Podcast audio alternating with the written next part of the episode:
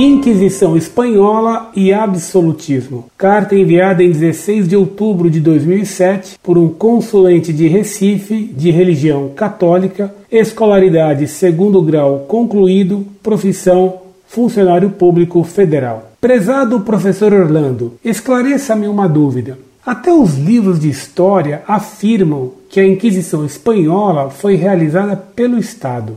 Porém, o seu tribunal era eclesiástico. Poderia explicar melhor essa questão?